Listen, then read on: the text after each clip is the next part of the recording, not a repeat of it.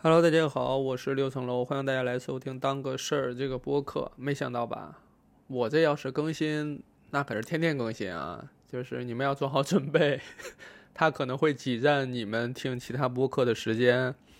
当然，我有时候录播客也主要是原因，就是我想听的播客 都听完了，所以我不得不自己录一个。简单来讲，就是比起自己当主播，我还是更喜欢当听众，听别人讲哈。那。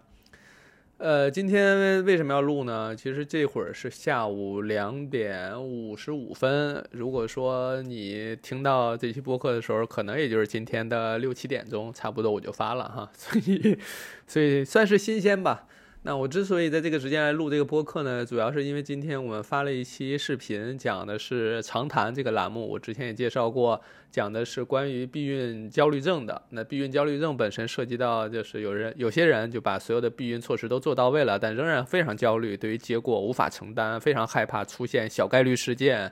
出现意外怀孕，出现意外怀孕带来的一系列的，无论是生理还是精精神层面的伤害等等诸如此类就很多。所以他会陷入到焦虑当中，就是在月经来之前就开始焦虑，直到月经来了之后，可能稍微放下心一点点，但是又在网上看到说，哇，你就是意外怀孕之后，你仍然有可能出血，你误以为是来月经，其实是这个什么着床的出血啊，什么之类的，反正就是很多吧。尤其是有些你在焦虑情况下，你会专门挑那些吓唬人的信息来看，就很容易陷入到焦虑当中。那这期视频呢，当然大家可以去直接去看了。当然，我我我说实话也。现在也不涉及从这个小宇宙或者从这个播客当中，像这个 像我其他平台引流哈，没有这个情况，所以 OK，你你呃看不看都行。那正好是这期当中的花字，我们在上传之后发现花字有错误，然后就让同事重新又修改了一版，重新输出了一个版本，然后要再上传。但是下午两点多，不知道网速为什么这么差，下不差不多要上传完得四十多分钟。嗯，但你像说 B 站跟微博，或者说还有小红书，可能都要上传，都要花时间。所以坦诚的讲，它就是 OK，他要耽误很多时间了哈。所以呢，我想着说闲着没事儿，而且本身网速不好，我就是看其他视频也好啊，或者说刷微博呀或干嘛都都受影响，对吧？就网速不好，它影响你一切的这个做事哈。包括我本身自己还在看那个刘洋教主那个伊卡洛斯的这个。他这个专场在线上发了视频，因为我去现场看过，所以我想在线上再看一看，是不是做做笔记哈，学习一下人家这个脱口秀专场的技巧，或者说整个结构等等吧。就是其实是找个理由摸鱼哈，因为我们办公室离同事们很近，所以我不确定我这个办公室里说摸鱼大家能不能听见，就有可能听见了哈。总之呢，就是空出一段时间，啥也干不了。呃，对，刘洋教主现在又卡在了一个张大嘴拿着麦克风的一个角度，就是没办法继续看下去了。总之呢，就是四十多分钟啊，咱们可以聊两句。当然，如果网速待会儿好了，立马就咱就停，好吧？正好录的是啥内容呢？录本来今天下午我要先录一期长谈，是关于这个假装高潮的。呃，也是我上一期想说，我可以聊一期关于性的。那这个性的就标题，这次跟的出乎意料哈，因为以往都是我先录完了，我再随便想个标题就发了。那这次的标题我有点提前想好了，这个咱们接受各种可能性哈。这个标题是困在性里的男男女女。当然，如果最后标题不是这个，也请大家原原谅啊，因为有可能我待会儿又变了。总之呢，为啥要讲这个东西呢？就是因为我在。今年的反正就这几个月吧，开始做一个关于长谈的栏目。那这个栏目当中呢，有很多是涉及到大家对于性的一些困惑、一些认知上的问题。本质上是要去探讨，呃，在性行为这件事情这个底下，人们在做的各种不同的决策、承受的不同压不同的压力也好，或者说做了不同的选择也好，等等这样的情况。那在这样的一系列的话题探讨下，我就会逐渐发现，人们在探讨性这件事情的时候，受到很多自己的认知上的这个限制哈。然后呢，甚至在性性这件事情上，会存在很多误区，并且有很多矛盾的地方。我觉得是适合讲的。当然，我说到这儿之后，我不得不提一句哈，就是我在二零一七年就曾经写了一本关于两性健康的书。交给了出版社，然后当中涉及到，涉及到很多涉及到健康的啊，围绕性相关的一些内容。那本书当中，反正内容也不少，而且写了也很全面，就基本上大家关于性的困惑哈，那边都讲到了。但直到现在也没有出，原因就是那本书受到的审核的问题，就是它几乎无法问世。要么就是删减成只剩一个小册子了，就是你最后讲的可能就是无非是讲讲大家的这个避孕措施、预防性传播疾病，你可能就讲讲这些就可以了，其他就尽尽尽量不要涉及了。一些其他的方式，哎，算了，我就不展开讲了，有可能这个播客也播不了哈。总之就有很多内容你是讲不了的。然后呢，出版社老师也在跟我反复跟我说道歉哈，他说就是很抱歉，好像欠你一本书没出来。我说那本书如果现在再出的话，我也不推荐出了，因为六七年前写的东西，我觉得在当下来讲，它也不是那么符合我的认知了，对吧？我对于性的理解或对于这些问题的见解，可能跟当时相比的话，有了其他的变化。我不，我倒没有办法说出来，我现在一定比当时的见解一定好哈，这个是没有办法分高下的。只是对我个人来讲的话，也是发生了一些变化，所以呢，那本书不出也 OK 了。我也跟出版社老师说没关系，就是不是欠我的，就是没那没有在一个适合的时机写出来那本书出来那本书，那那就是对吧？这就是结果嘛，结果我们承担就好了。所以其实那本关于两性的书，它是在女生呵护指南之前就交的稿。也就是，我先写了两性那本书，才写的女生呵护指南。但女生呵护指南在很多人认认知当中也也是一本老书了，对吧？实际上那是第二本，对吧？有有一本咱们就说流产了，就是没没实现。当然，如果说现在让我重新写的话，我觉得有可能要比那个时候更好一些，或者说探讨的维度更广一点。这也是为什么在做长谈的时候，我一反一反常态的开始去写逐字稿。因为一期长谈的栏目，咱们有一说一，十短的十三四分钟，长的可能像今天发的二十多分钟，二十多分钟的光文字稿至少得是五千到八千字的内容啊，就是很多哈，就是逐字稿我要写清楚，然后呢，为啥呢？就是因为我需要把它内化成我自己的东西，然后把它讲出来，因为你逐字稿，你其实你也没办法对着屏幕去念。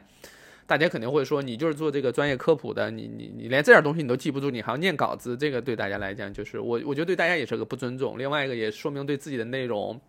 表述不是很自信哈。总之，逐字稿我确实写了，但是很难对着念，我肯定是要有我自己的表达在里头。那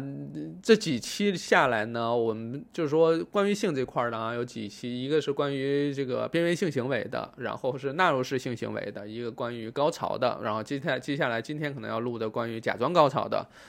然后可能之后还会录到，比如说类似潮吹啊、祭点高潮等等这些，这些其实都是围绕性的，都是大家很关注的，因为从某种程度来讲，大家肯定会说老六，你开始玩这个两性这个蹭擦边儿的选题。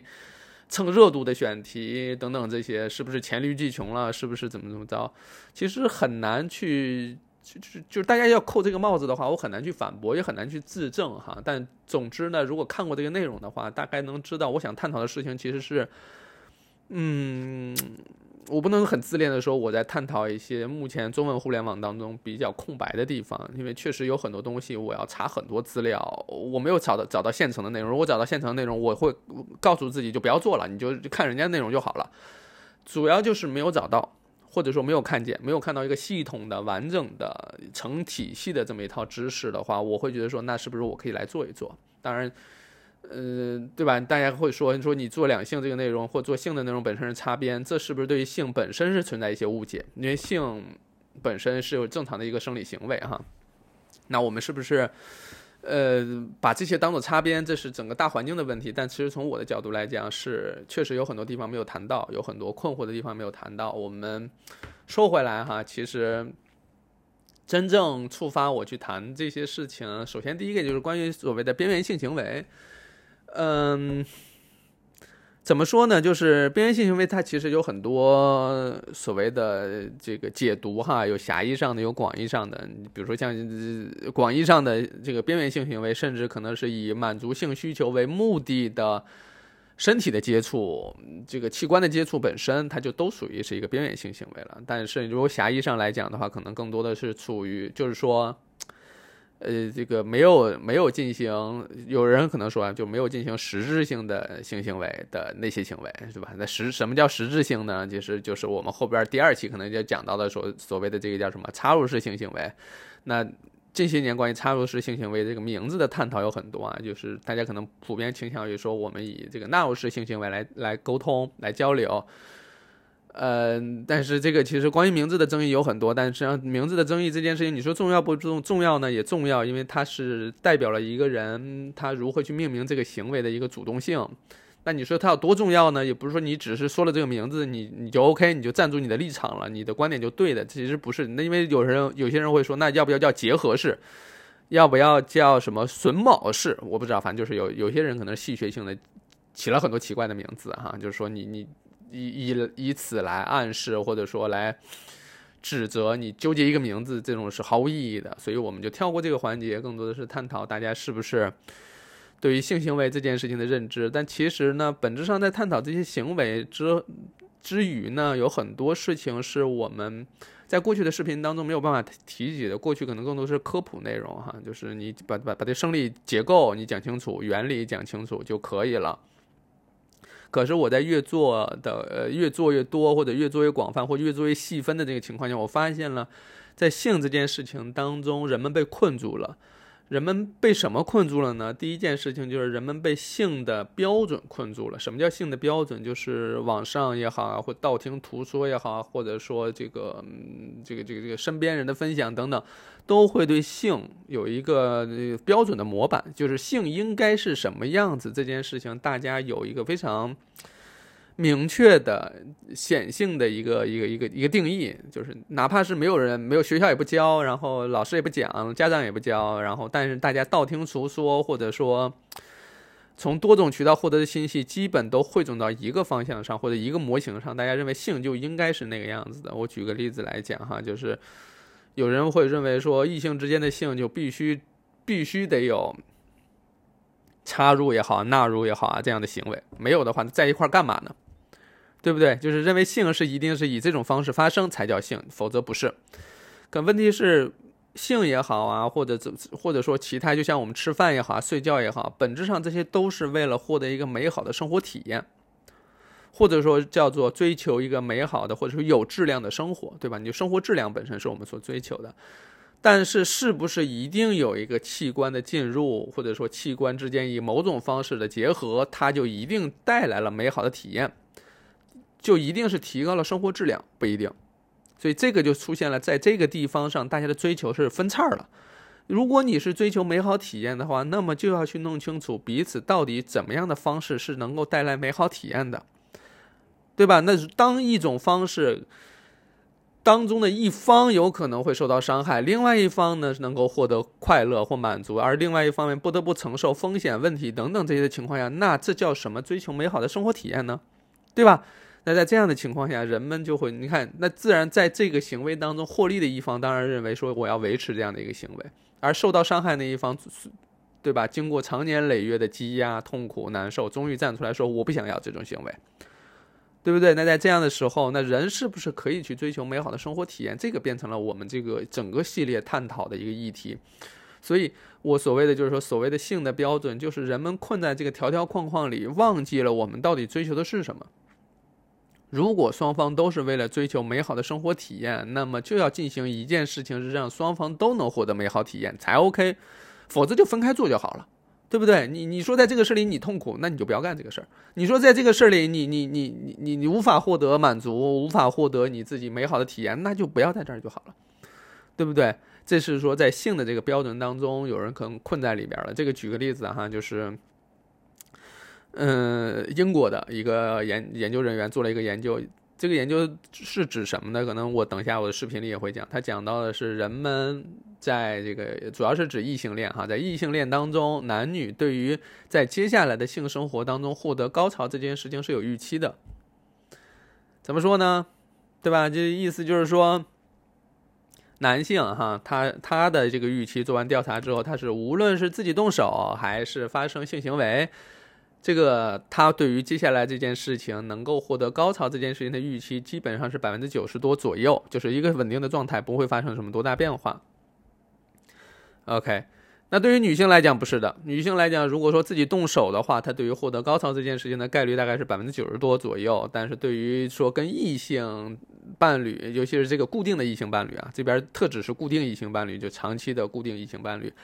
他对于高潮的预期立马降到百分之六十左右，就是他他非常清楚这件事儿，OK，获得高潮的概率就是接近一半一半，对吧？他这跟自己动手还是不一样。同时呢，研究人员又又拓展了一下这个研究，他是采访了一对一一些哈，就是这个女同性恋，他们对于这件事情的预期，就是无论动手还是跟伴侣之间这个性行为发生这个高潮的概率预判，大概都是百分之九十多左右。也就是说，你看这件事情就就表明了嘛，因为有也也有研究人员说，你看那这个很显然，男性在这个性行为过程当中，他获得高潮这件事情的概率更高一些，他。更多、更容易，或者说更有可能获得满足，而女性在这个过程当中，她其实一个是期许没有那么高，尤其是在固定长期的伴侣当中，随着这个在一起的年限呃延长，这个满意度会逐渐下降，越来越低，对吧？所以这个就有可能也是我们今天要聊，可能视频里边要聊的哈，就是催生出来这个假性高潮这个行为，对吧？那当然，这个我我会在视频里再去展开讲，只不过这个确实是透露出了。性这件事情对于很多人来讲，其实是存在一定的叫什么不对等或怎么着哈。这个也是我们之前在去讲这个纳入式性行为的时候，其实提到了一件事情。对于很多人来讲，目前市面上或者说网络上大家都在争论说，这个纳入式性行为是不是它就是一个生育行为，它就是给女性带来伤害的行为，就大家拒绝它，就远离它就好了。这个事情坦率的讲，就是我能理解讲这些话的人，但他绝他不代表说所有人都是这么讲的，因为有很多一个事实情况就是，我们不要忽略或者说不要因为没有看见就忽略那些沉默的大多数，也就是说，其实有大多数人其实不讲这些事情的，本身提及这件事情对他们来讲就是一个羞耻的，或者说痛苦的，或者说难以启齿的等等，他所以绝大多数人在场在在很多。地方他是不聊这些事情，因为聊这个带来的附加的很多问题是很多的哈。那所以呢，就是在网上我们听到的声音，大部分都是说纳入式性行为它是一个生育行为，它是带来伤害的行为。那这个里边其实面临一个很大的问题，就是你说他们说的这些对不对呢？也对，对吧？因为就是有些人在这个纳入式性行为的过程当中获得就是。遭遇了伤害、痛苦、难受，对吧？这是一个本质上的一个事情。他们无论是性传播疾病，还是意外怀孕，还是一个什么意外的出血呀、裂伤啊等等这些情况引起的一些妇科的炎症也好啊、疾病，这些其实就是在纳入式性行为之后发生过。因为在临床上也见过很多哈。呃，这个确实是存在。我们比如说在视频里我也说，这可能就是属于高危性行为，对吧？或者说无保护措施的性行为，这些都是有明确定义的。所以人们当然是要。拒绝这样的行为了，就是你你我们也说了，不管是不是这个纳入式性行为，你只要能带，只要有可能会造成伤害、疾病传播等等这些，你你你当然是要拒绝了。你比如说我们前面说的，哪怕是没有纳入、没有插入或者没有怎么着，它只是一个嗯边缘性行为，对吧？你边缘性行为本身，你涉及到黏膜呀、体液的接触，如果说有性传播疾病或者有病毒的话，它仍然是可以传播的。比如像 HIV。包括 HPV，呃，这里就特指 HPV 吧。HPV 这个病毒本身它的传播效率是很高的，什么意思呢？就是有可能其他病毒你可能得接触，然后充分接触、反复接触、接触多长时间才有可能造成感染，但 HPV 很快，就你只要接触一下，有可能就感染了。对吧？但是它本身，如果说我们把这个这个在这个接触这个过程当中无限放大的话，我们需要说，首先这个病毒有活性，第二是病毒有足够的量，第三是它转它传播过去之后的那个环境也适于它生存，能够很快的开始复制啊、增殖啊等等这些。所以这是有有一个先决条件。那只不过相比其他病毒，HPV 在这些条件的要求上确实没那么苛刻，就相对来讲它可能更容易传播一些，但它不至于说。容易传播到，就是说你你去去宾馆拿浴巾擦一擦就能传播，也不是说说你去什么做个泡个澡就能传播，嗯，不到那种程度哈，因为它不符合病毒传播的理念这个逻辑哈。只不过很多人也拿这个幌子啊，但实际上呢，基本上是需要有性接触才能传播的。那么，比如像这个边缘性行为啊，比如说你用嘴啊。或者说其他地方你去接触啊、去蹭啊，那当然也涉及到黏膜体液的交换，对吧？它仍然是有可能造成传播的，这个是客观事实。也就是说，不光就是说提到那些有危险的或高危性行为，它不光是纳入式性行为或插入式性行为，不光是这些，还有其他的行为也会导致这样的情况，对吧？那你当然你你有人说这个可能是一个，对吧？你你纳入式性行为它是一个生育行为，因为它有可能导致怀孕这件事情。呃，甚至可能有些人会说，那你阴道就不要叫阴道了，你就叫生殖道就好了，对吧？叫生殖道，因为来不断强化纳入式性行为就是生育。你要没有生育需求的话，你就尽量不要发生这件事情。嗯，但是我们说了，阴道它的功能还挺多的哈，它它还是个月经流出道，对吧？它月经来的时候它也是从那儿流，生孩子也是这不产道，对吧？生殖道，但它有它有好多名字，它有它就是它的功能就是这些哈，嗯。所以呢，就我们就说嘛，就是这个耐药式性行为本身，如果说你确实没有这需求的话，市面上有很多避孕措施你可以做。你做了这些避孕措施，你进行了这个行为，进行了这样的性行为，本质上就是你肯定你不是以怀孕为目的嘛，你本身还是为了获得美好的体验，所以才选择这种行为。但你同时又没打算去去要孩子，那你就做好避孕措施。这也是现实生活当中很多人都在做的事情，他确实没有打算要孩子。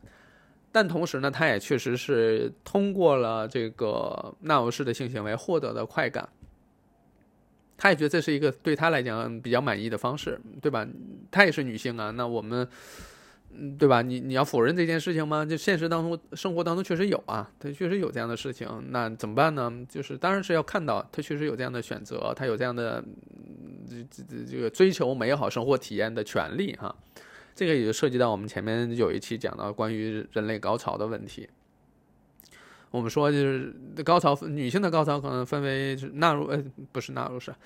这个女性的高潮分为阴道高潮跟阴蒂高潮哈。那这两种高潮这发生概率不一样了，就是可能百分之七十五左右的女性这一辈子是能体会到阴蒂高潮的，有百分之二十五左右这辈子能体会到阴道高潮。当然，你说要每一次都能达到这个高潮的，那可能就是这个比例就会大大降低了哈。但这两种高潮呢，其实就把人群又分为四类，就是对吧？相当于说，这两种都有的，可能也有百分之二十多到百分之二十五左右，两种都有，这就说明对吧？你你这些人群当中，他有可能他平时既会选择自己动手，他也会选择用玩具，他也可能会选择跟伴侣一起发生，对吧？这他。他就是有这种选择，他可以去选择，因为这对于他来讲，如果说他很好的控制了风险，降低了风险，降低了伤伤害，这个过程当中也有美好体验的话，他当然 OK 的呀，这不能否认这件事情哈。反过来，那可能可能有百分之五十多左右只只能获得阴蒂高潮，但很难获得阴道高潮，那这个也是客观存在的，就是他自己动手可以，但是呢，在这个嗯常规的或者说狭义上的性行为的过程当中。它是很难获得的，那那在这样的情况下，又不能获得一个很满足的一个体验，同时还要承担一些额外的风险。其当然，人家是说，那我可能要拒绝这样的行为，我自己来不挺好的吗？就风险还小，或者说风险可控，对吧？我何必要把自己置身于风险当中，还无法获得快感、快乐等等这些，对吧？这是一个事儿。然后呢，那第第三个就是说，呃，这两种都没有的。这两种都没有的，那可能要占百分之二十到百分之二十五左右。就是说，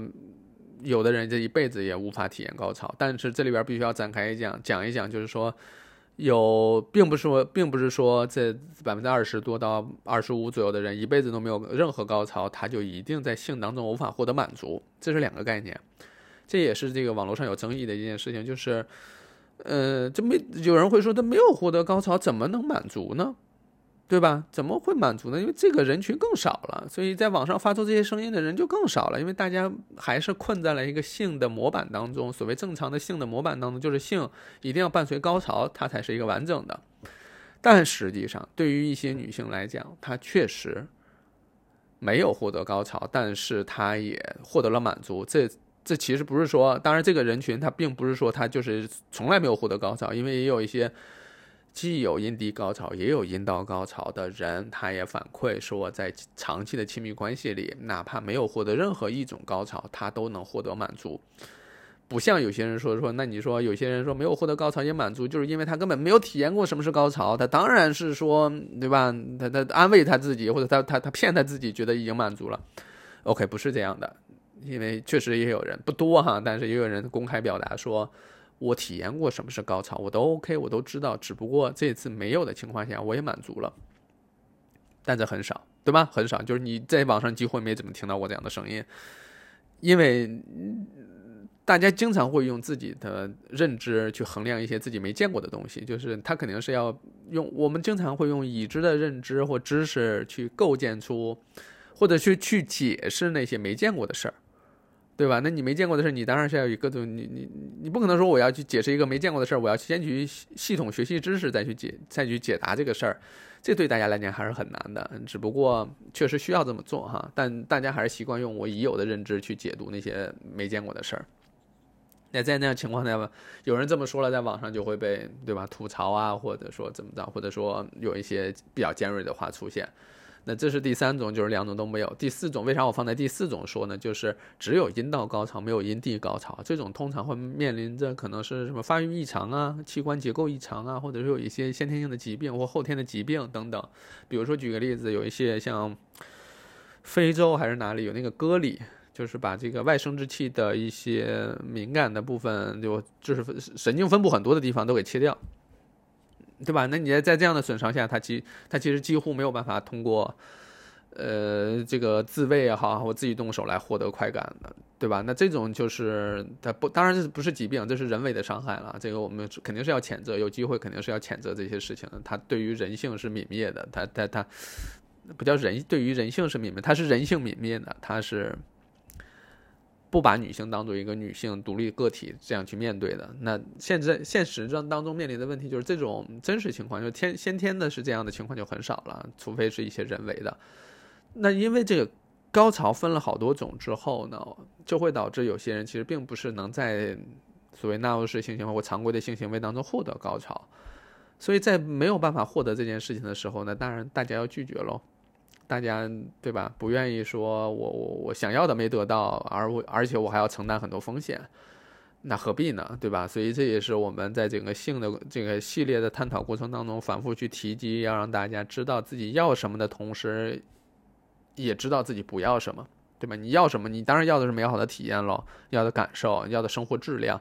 但你不要的是那些有可能带来破坏你美好生活、破坏你生活质量的那些事故啊、那些风险啊、那些问题，对吧？这是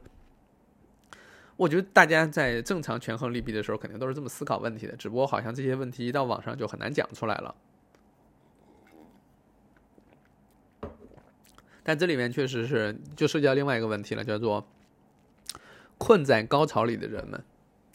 啥意思呢？你看，我们刚才讲了那么多高潮啊，这那那这的，对吧？其实也有也有人研究人员就会指出说，你们对吧？你经过你们沉迷于这个所谓的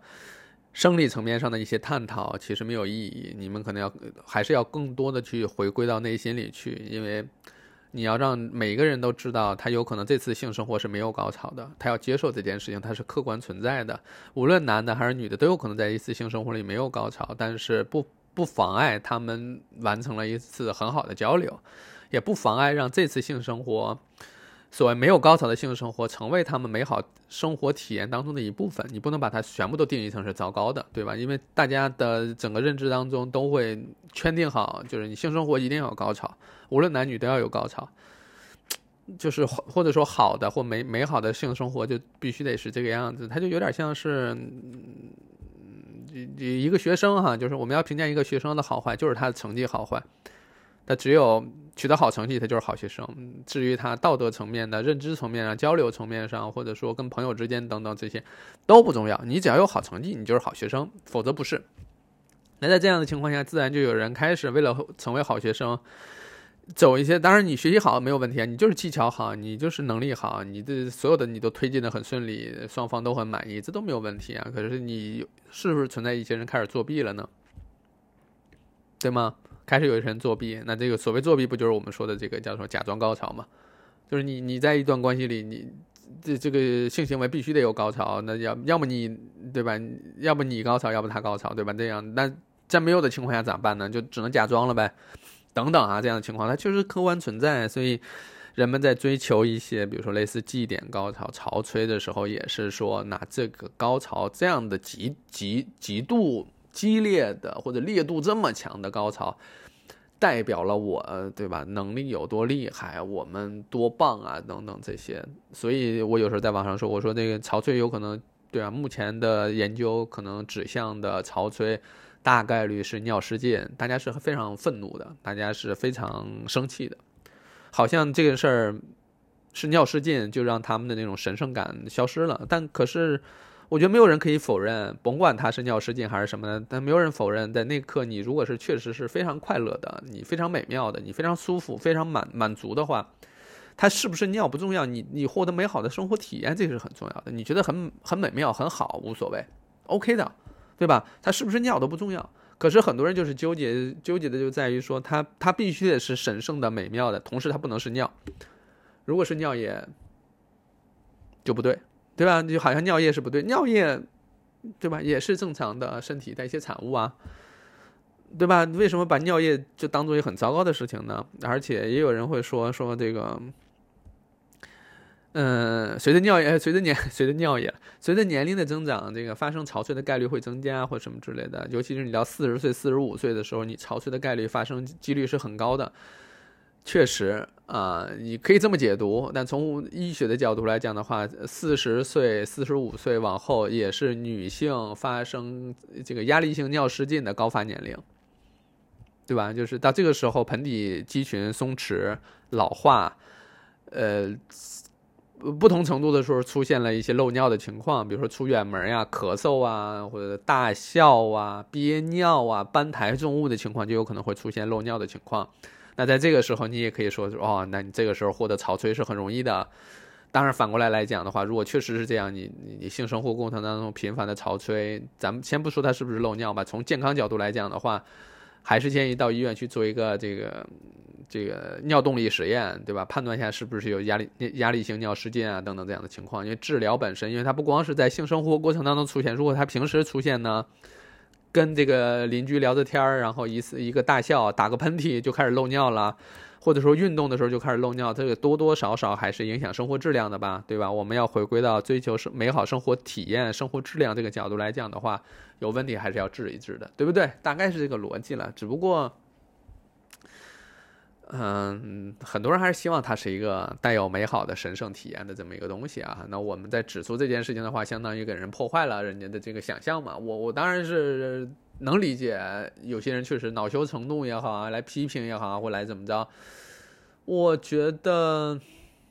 可以理解，可以理解。但回归到这个怎么讲，最本质上来讲的话，我并没有否认他们说这件事情确实获得了美好的体验，感受很好的，OK 的。但好像这个美妙美妙的感受不能结合一些具体的生理层面的分析哈，一旦你分析了，好像就有点冒犯了。就神圣是不能分析的，这个坦率来讲，确实可能神圣这件事情本身就面临一个它的光环就是不允许分析。一旦开始分析了，一旦开始理性了，它就这可能违背了它推上神坛的这么一个这么一个初衷吧。我我猜哈，那么这个其实。完全是我个人的这个呃理解啊，就是如果你觉得不对，完全没有问题，写出来就好了。你在评论区写出来说，说你的观点或说你的理解就好。因为本质上来讲，我对于我来说，我对于坚持自己的观点没有那么执着的信念。因为对于我个人也不是很想要说搞成什么所谓个人崇拜啊或什么之类的。因为你你想想看，如果说一个人开始搞个人崇拜的话，他就会导致说他不能接受自己的错误。不能接受自己的变化，你应该从始而终，你应该不能推，至少不能推翻过去的自己。嗯，懂我意思吧？就是，就是一个是自己不允许，一个是你那些所谓拥趸也不也也是不允许的。所以你要搞个人崇拜这件事情就难了啊！你你所有的事情你都要把它神圣化、合理化，那就很难。所以，我对于给自己打脸呀、推翻我过去的自己，这是很。嗯，我觉得是很有必要的。包括我前面不说了吗？说我几年前写的那本书，我觉得现在推翻它也完全没有问题。我觉得那时候写的不够好，甚至可能我有一些写出来的书，它要是在一两年里没有没有没有发出来，或者说没有出版，我甚至可能觉得说，要不再等等吧，因为要不让我再改一版吧。因为过去一两年的话，肯定有一些认知啊、一些理解会发生变化。坦诚的讲，所以对于我很多内容来讲的话，就是你不能拖，你一拖拖拖拖，就是我就会导致他觉得，比如说我是上周录的播客，如果让我这周发，我有可能就觉得重新录吧，因为上周讲的那些内容，让一周后的我在听见会觉得有点别扭。会有点不完美，或者说有点问题，因为我个人属于那种上上台前一秒还在改 PPT 的人，就是如果让我上台演讲的话，所以这就导致我必须要确保我每一次发的内容要足够快。也就是说，今天比如录了这个播客了，甭管它质量好坏、行不行，或者说梳理的够不够有条理，反正也没大纲哈，我想到哪儿说说到哪儿，我就要立马发了它。为啥发了它呢？就是如果说不发。拖到明天或拖到后天，有可能就真的就不发了。原因很简单，就是明天或后天我的状态、我的认知会发生变化，我很难容忍，对吧？上一秒有瑕疵的我出现在大家面前，那，呃，那你，但是你看我每天还要发很多内容，那我怎么去平衡这件事情呢？很简单，就是我要确保我在当下已经竭尽全力了，我在当下要讲的全部都讲完了，想分享的都分享完了，确保我在这一秒 OK 了。这是我能做出来最好的了，拼尽全力做出来也就这个样子了。当然它不好，明天再改，下回还能再发。尤其是咱们这播客，说实话，发播客不用花钱的呀，不用额外花钱啊。本身网费啊、电费当然还是要有的，就是它不会有额外花钱的地方了，所以没有问题啊。我我肯定是 OK 的。所以怎么说我我等一下可能就会去录。录关于这个假装高潮，假装高潮里边可能还要分析一些男性的原因、女性的原因。首先是要打破大家的这个认知哈，好像只有女的在假假装高潮，不不不，男性也会假装高潮，他们也有他们的需求。说他们好像对，有时候我就我有我有时候在探讨这些问题的时候，会把自己。嗯，他也不是说我有意的要摘出来，因为很多时候你在探讨这些内容的时候，就是最好你是没有一个非常明确的性别会好一些。就是你最好是要么就是雌雄同体，要么就没有性别，要么就是一个一个一个一个人以人的身份在探讨它可能会好一些。好，反正就是男性也有假装高潮的需求，但这个假装高潮本身之所以成为人类当中常见的一种现象，它是很值得探讨，它背后是有一些原因的。对吧？这个包括把高潮神圣化也是有一些原因的。这些原因下其实是值得我们真正要去探讨的事儿。本身你把那个假装高潮的比例告诉大家，知道有这么回事儿就可以了。包括网上有很多信息都在教大家如何辨别假装高潮。我觉得人都已经这么不容易，人都人家都已经要到在这个事儿上假装了，就不要戳穿了嘛。就是实在是没有人性的光辉啊！从我的角度来讲，就是。你你你你，哎，咱们实话实说，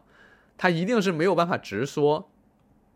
对不对？他才假装的。那在这样的情况下，你还给人戳穿，我觉真是，我觉得不善良哈。就是从我的角度来讲，真的是没必要。嗯，所以在很多时候，我会觉得说要把这些事情重新跟大家讲一讲，可能是有必要的。当然也是。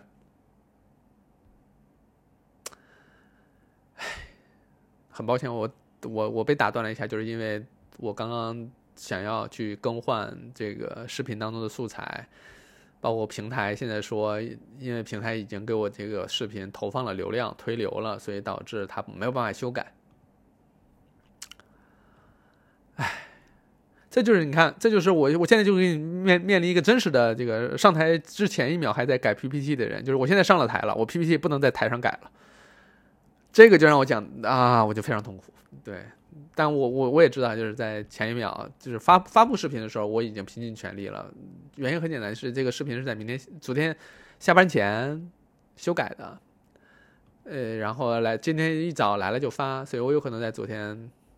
修改的时候没有没有好好看，嗯，有可能，所以这就导致，唉，行吧，我不知道，因为。因为有时候大家听我的播客，说是啊，这个听你的播客要的就是一个真情实感、真情流露什么的，所以这就是我非常真实的情况，就是你你你眼睁睁看那儿有个问题，你现在改不了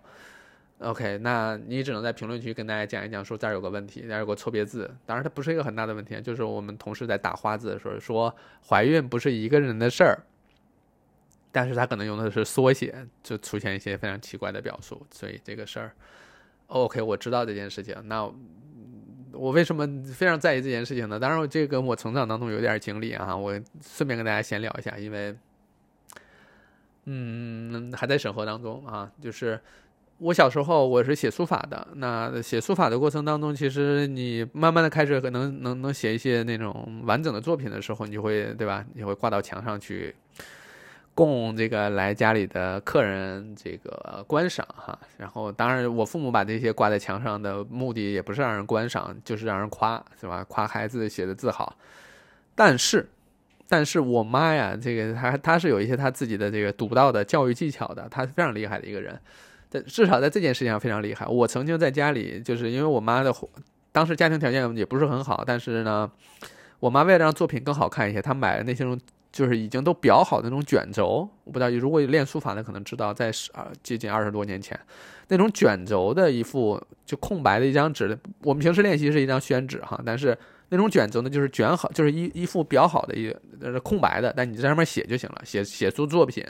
晾干直接就能挂，那个上又有绳啊，又有头啊、尾啊，包括周围的花纹啊什么的，弄得特好看。就是它就是一个完整的作品，就直接能参赛参赛那种作品。OK，我妈买了几幅，然后呢，我就是以她的那个感觉来讲的话，就是说，首先是。他的认知里，我是马马虎虎的，因为确实从小长大的过程呢，也是经常会犯一些那种很荒谬的小错误哈，就是马马虎虎的一个人。所以我妈呢，当时为了参加比赛，买了三个卷轴，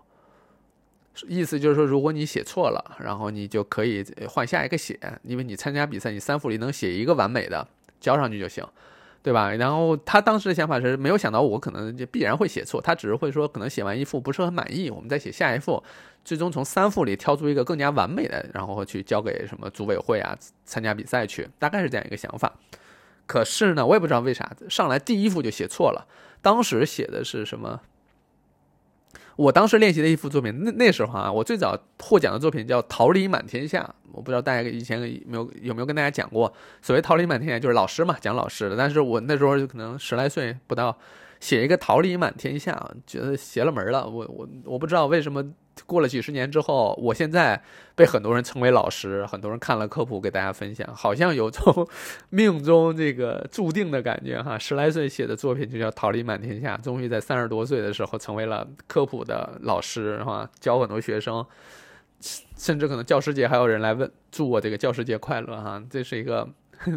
命运的暗合，这是挺有意思的一件事儿。当然，那是我最早得的得奖的作品。后来就是一个作品叫做“但使龙城飞将在，不教胡马度阴山”，算是一句诗哈，就是“秦时明月汉时关”，大概就是这种。呃，但是我写这句呢，就是说实话。那个时候我非常不清楚为什么让我写这句，我 老师分配的，就是我书法老师分配的，说你写这个，你写那个，他可能是根据你在写某些字的时候有某些优势，就是比如说这个某些字的结构，以前你在练习过程当中写的不错，然后他就会希望这幅作品尽可能发挥你的优势哈，所以他挑了一个这种，比如说在这个“但是龙城飞将在”，他曾经有一次是觉得我那个“城”写的不错。那个那个，尤其是那个弯钩的角度也好啊，或者说那个肌肉记忆啊很好，所以反正包括龙啊什么的写的不错，他就觉得你有几个字写的不错，所以这幅作品你有可能写的还不错，所以他就把这这两句话分配给我了，我写这两句话。好，说回来就是在写第一个卷轴的时候，上来就写原文不是应该“但是龙城飞将在”吗？写成“但是龙飞成将在”，写错了，我现在都记得清清楚楚，就是写错这句话了。写到第三还是第四个字的时候写错的时候，因为我写的时候我妈在旁边看，我说完了写错了，一共十四个字，写到第三四个就写错了，相当于我妈当时这个买这个卷轴上来就是失败了。然后我妈第一句话就说继续写，写完它，正好为你第二遍打个打个样，打个草稿哈，就是你还是要。因为你上来第写肯定会紧张嘛，他的理解就是你肯定是紧张，就是你可能练了一万遍了，但是有可能你在真正在那个卷轴上写的时候还是会紧张，这也太再是再次证明，卷轴那个事儿对我来讲当时是一个非常重要的事儿，就是会慌张会手抖哈。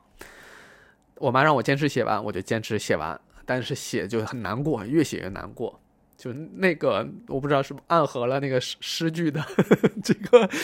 这个作者本身的情感哈，反正就是我写的很难过，很痛苦，就是哎呀那个错误就摆在那儿，很难受，非常痛苦的一个错误。好，写写写写完，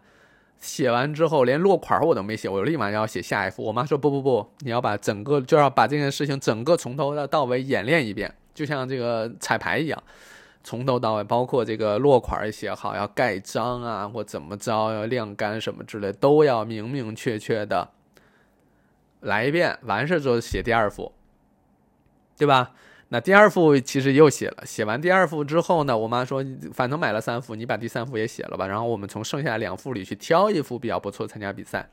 最终第我我其实完全不记得第二幅跟第三幅是怎么写的，因为第二幅、第三幅都是正确的，只有第一幅我印象深刻到现在，这已经过去我好多年了。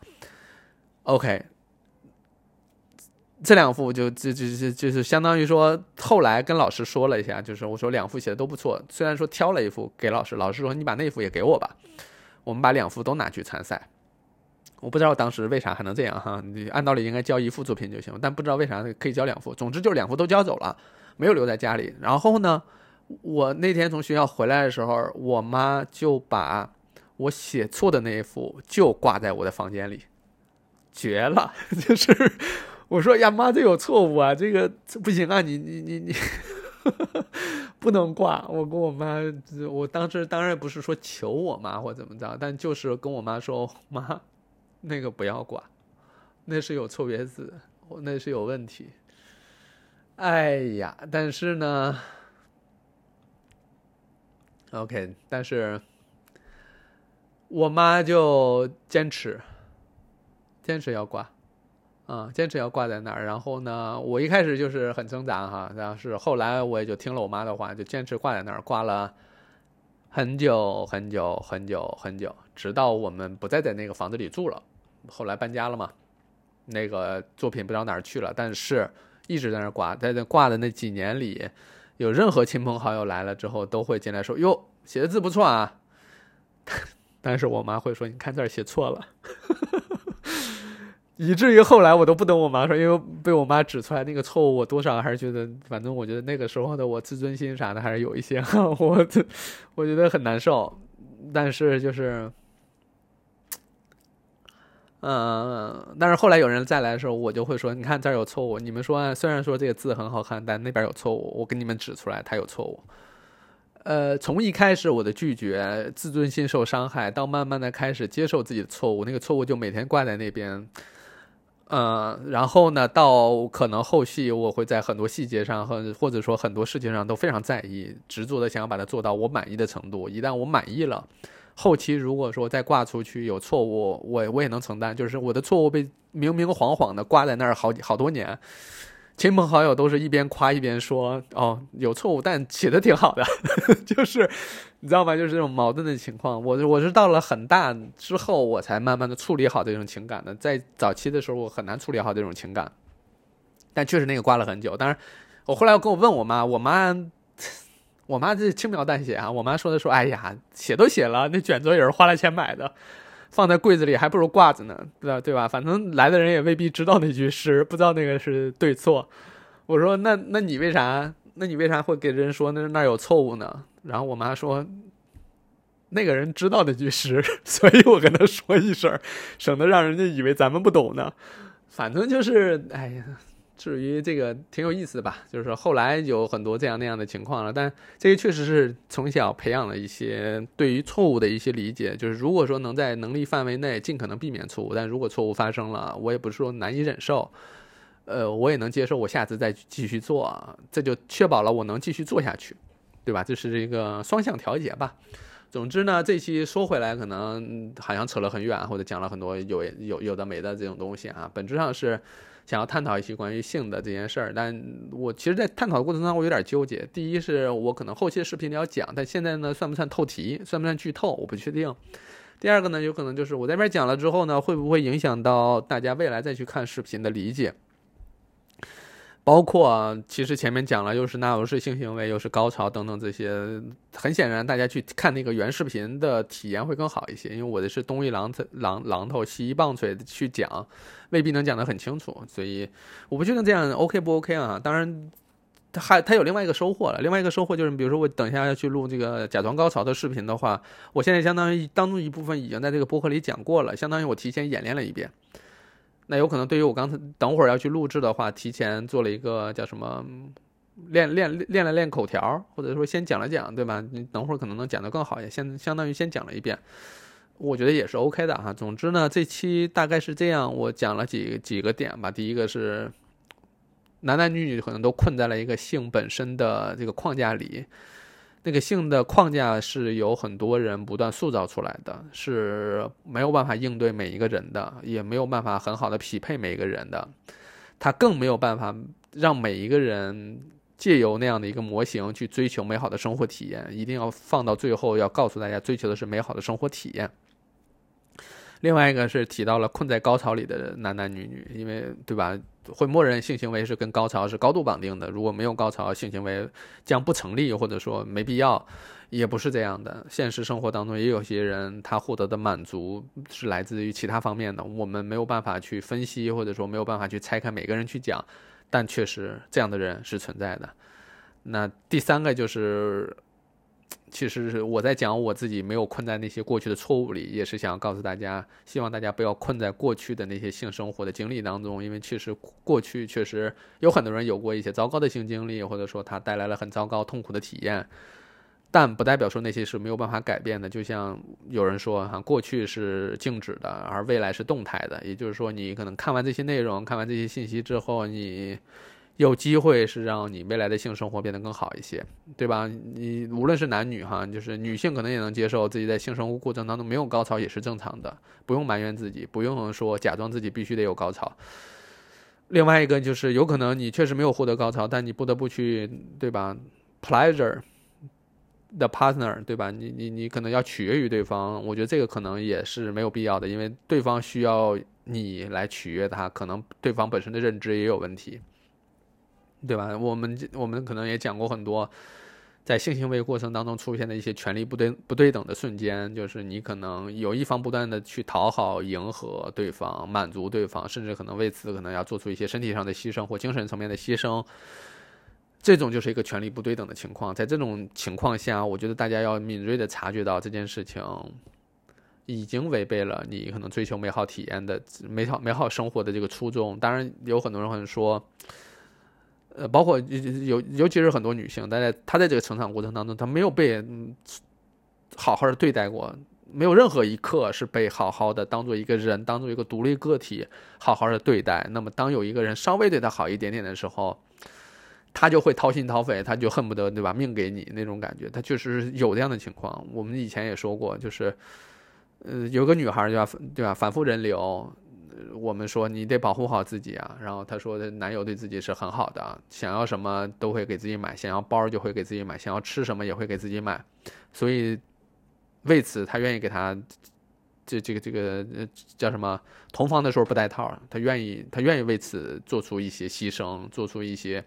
哪怕是人流的伤害，对吧？然后我们说你什么不带套这种事情给你反复造成伤害，你得远离这样的人啊。对于他来讲，可能远离这个人造成的痛苦，可能远远大于人流带来的痛苦。那现实情况就是这样，你不是说